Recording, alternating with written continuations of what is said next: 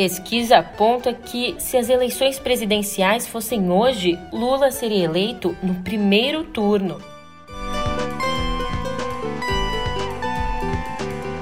Lira e Pacheco anunciam acordo para fatiar a PEC dos precatórios, abrindo espaço para Auxílio Brasil de 400 reais.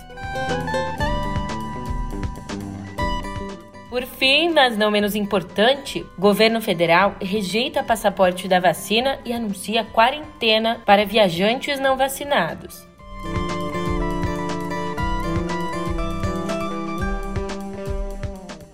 Um ótimo de uma ótima tarde, uma ótima noite para você. Eu sou a Julia Keck. Vem cá, como é que você tá, hein? Chegamos à metade da semana com uma nova rodada da pesquisa Quaest saindo do forno. Esse levantamento aponta tendências importantíssimas para candidatos e eleitores.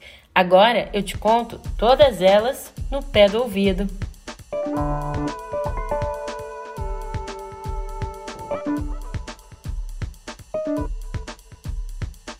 Pois é, a nova rodada da pesquisa Genial Quaest, divulgada agora há pouco, traz uma boa notícia e uma má notícia para o presidente Jair Bolsonaro. Eu sei que geralmente a gente costuma falar má notícia primeiro, mas eu vou começar pela boa. A boa é que a reprovação ao trabalho do Bolsonaro teve uma queda acentuada, com a avaliação negativa caindo de 56% em novembro para 50%, fora da margem de erro de dois pontos. A visão positiva do governo passou de 19% para 21%. À exceção do Nordeste, a queda na reprovação foi verificada em todas as regiões e estratos sociais, embora a visão negativa ainda seja predominante.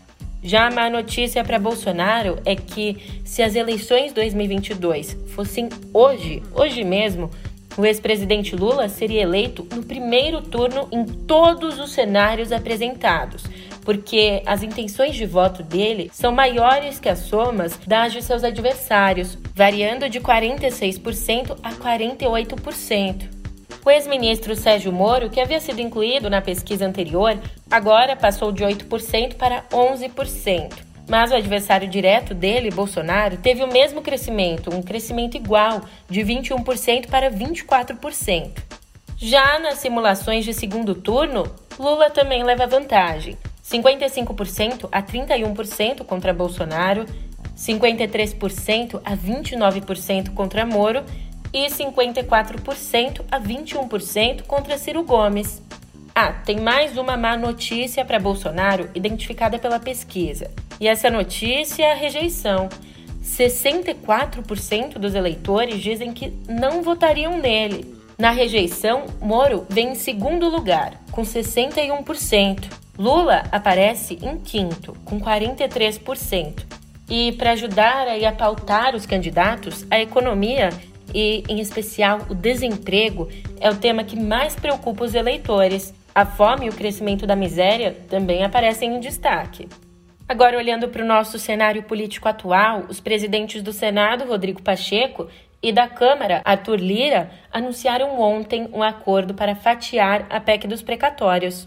A promulgação por parte das duas casas do texto comum e todo o texto divergente, com inovações de texto que o Senado é, colocou, nós iremos apensar a uma PEC pronta para o plenário e arrumarmos, porque a Câmara, todos os senhores sabem, está funcionando presencialmente. Precisamos de quórum qualificado para a discussão e votação dos textos que foram divergentes. Eles pretendem promulgar hoje só o artigo que muda a forma de correção do teto de gastos, para que a nova regra comece a valer ainda nesse ano, liberando os recursos para elevar a 400 reais o valor do Auxílio Brasil. Todo o restante da PEC, que foi modificada pelos senadores, vai seguir a tramitação normal na Câmara. E o Ministério Público Federal pediu ontem o arquivamento da ação contra o ex-presidente Lula por lavagem de dinheiro e corrupção no caso do triplex do Guarujá. A procuradora Márcia Brandão Zollinger reconheceu a prescrição do processo, uma vez que as provas coletadas pela Lava Jato de Curitiba foram anuladas pelo Supremo. Uma nova ação, então, teria que começar do zero. E Lula, por ter mais de 70 anos, também tem direito a prazos menores para prescrições.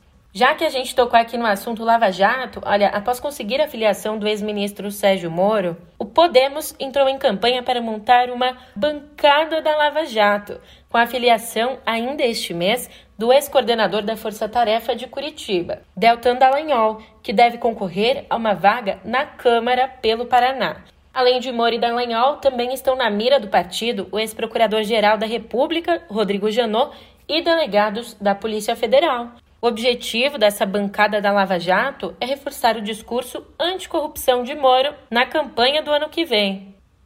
Olha, e se você é daqueles que pensa muito sobre a situação do nosso país, você não pode perder o Conversas com o Meio dessa semana, que traz o sociólogo e investidor José César Martins. Ele é coordenador do Derrubando Muros, um grupo apartidário que visa criar um projeto para um Brasil melhor reunindo ali políticos dos mais diversos partidos, economistas, empresários, cientistas políticos e muitos outros. Lá no YouTube do Meio, ele explica como é possível juntar tantas visões diferentes e explica também o que o Brasil precisa nesse momento e voltando agora ao noticiário, a Polícia Federal alertou o STF sobre os riscos de interferência do Ministério da Justiça no processo de extradição do blogueiro bolsonarista Alan dos Santos. Pois bem, foragido nos Estados Unidos, ele teve a prisão decretada pelo ministro Alexandre de Moraes ali nos inquéritos das milícias digitais e das fake news. Em um documento enviado ao Supremo, a delegada federal Denise Ribeiro diz que o secretário nacional de Justiça, José Vicente Santini, teria pedido acesso a documentos restritos sobre o caso e também teria tentado se incluir no processo como instância de decisão. Aliás, conforme informou o Radar em depoimento à Polícia Federal no dia 19 de novembro, Santini, aliado de primeira hora da família Bolsonaro, admitiu ter atuado para obter informações gerais do processo de extradição do blogueiro, mesmo sem ser de sua atribuição o tema e nem poder receber essas informações aí de modo oficial. E sim, meu amigo, eu tenho que te dizer que o presidente Jair Bolsonaro venceu a eleição. Calma, trata-se de uma enquete online que a revista Time fez para que os eleitores digam quem foi a pessoa mais marcante, positiva ou negativamente, do ano. Também não é a célebre pessoa do ano, escolhida pelos editores da publicação e que será divulgada no dia 13. Bom, nessa enquete, Bolsonaro recebeu 24% dos 9 milhões de votos, batendo até mesmo o ex-presidente americano Donald Trump, que ficou em segundo com 9%. Agora, resta saber se ele vai aceitar o resultado, né? Já que essa votação foi online, sem ali um comprovante impresso.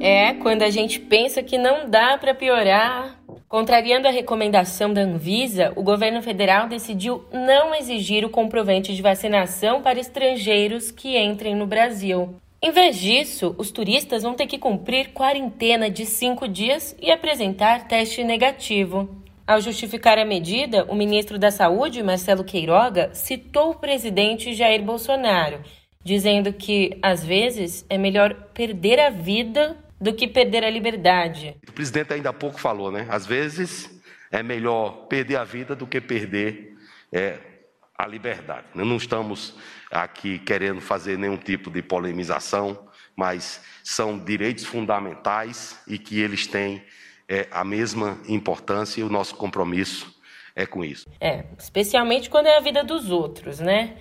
Tá pouco para você? Então, ó, para complementar, o governador do Rio, Cláudio Castro, confirmou a tradicional queima de fogos no Réveillon de Copacabana, embora os shows continuem cancelados. Com o objetivo de evitar aglomerações, a prefeitura proibiu estacionamento na orla e não montou esquemas especiais de transporte público para o dia 31.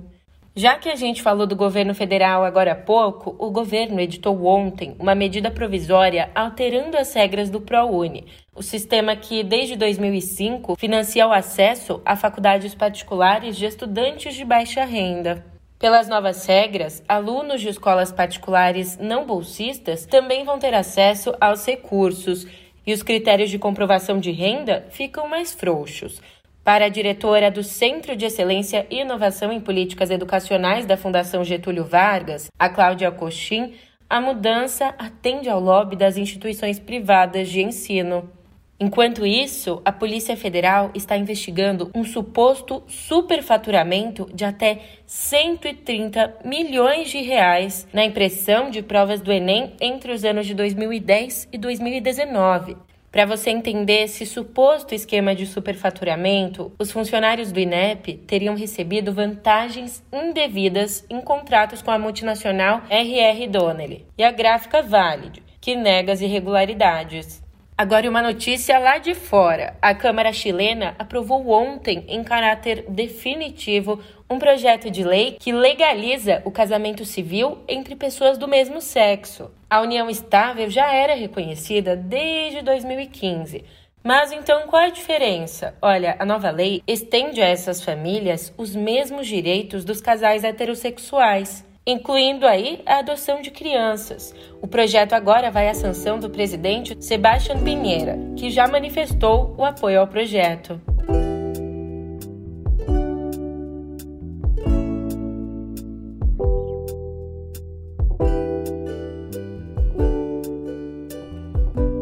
Então é Natal, pois é, o fim do ano tá chegando e com ele duas polêmicas que já viraram tradição. Você sabe, sabe bem do que eu tô falando passas no arroz e o especial de Natal do Porta dos Fundos, com a estreia prevista para o dia 15 na plataforma de streaming Paramount Plus. Te Prego Lá Fora é uma animação, ao contrário das edições anteriores, e narra as agruras do adolescente Jesus no ensino médio da Galileia.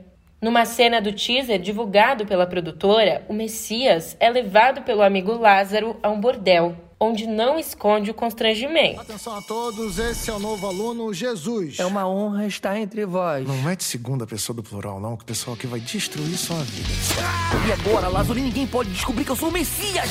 Pronto. O Messias, por acaso, teria isso aqui? Pornografia? Nossa, Hades, como você cresceu? Isso não é de Deus. Na verdade, aquela mais alta ali é exclusiva de Deus. Jesus? E se o Messias for uma mulher?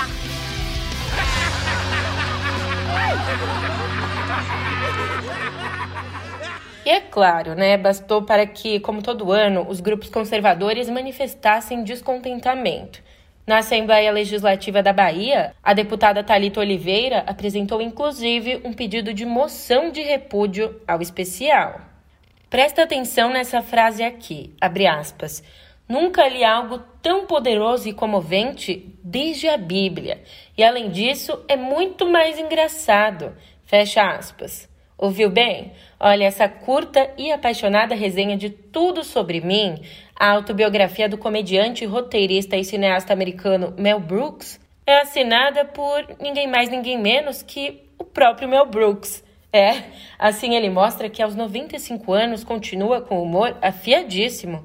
Nesse livro, ele lembra a infância na Grande Depressão, o casamento com a atriz Anne Bancroft e a consagração com filmes completamente sem freio, como Primavera para Hitler, de 1967.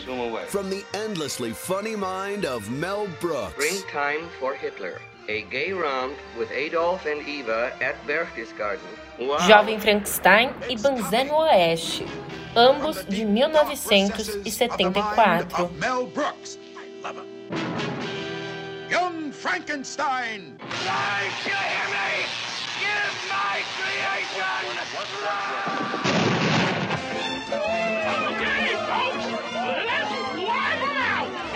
heroic sheriff rallies his citizens in the wildest finish the West has ever seen, or the movies have ever shown. Ow! Oh, ow! Have you ever seen such cruelty? Agora, uma péssima notícia para nós brasileiros. Entre 2015 e 2019, o investimento do governo federal em cultura caiu 30%. Isso segundo a pesquisa Rotas da Cultura. A situação só não foi pior por conta de estados e especialmente municípios, responsáveis por quase a metade do fomento ao setor. Combinando as três instâncias de poder, a queda do investimento cultural foi de 10%. E lembrando que aqui a gente está tratando de um período antes da pandemia, tá? Portanto, você já imagina.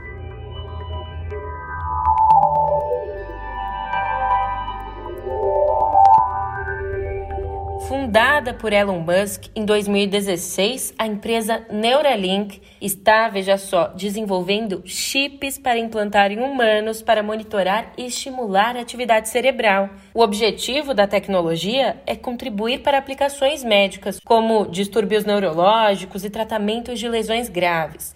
Durante uma entrevista ao The Wall Street Journal, ali no evento CEO Council Summit, Musk afirmou que a previsão de início da implantação de chips deve ocorrer no ano que vem, ou seja, não, você não vai encontrar esses chips nas vacinas.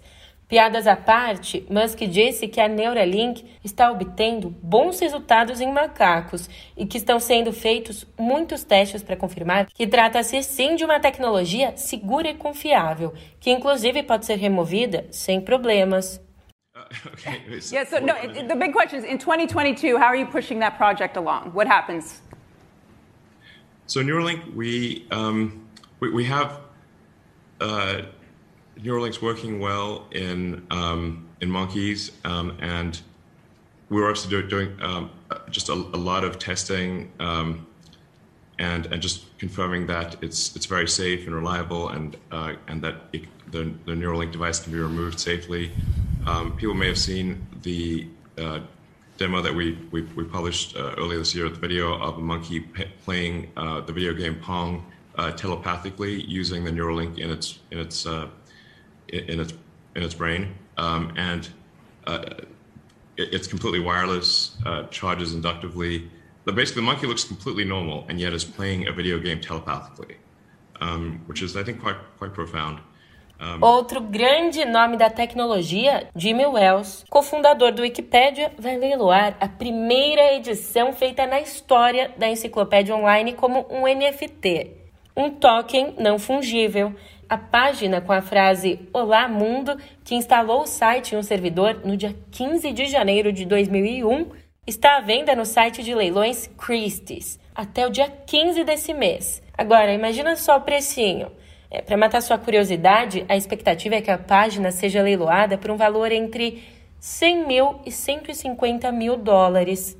Aliás, não contente, o Wells também está leiloando o iMac rosa que usou para publicar a página. Ah, e sabe aquele dia que os robôs iam dominar o mundo? É, esse dia está chegando.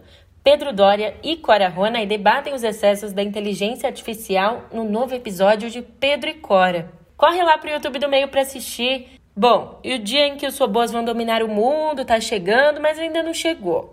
Ao contrário da minha hora de ir embora. Eu tô indo nessa, mas te encontro por aqui amanhã, tá? Até lá!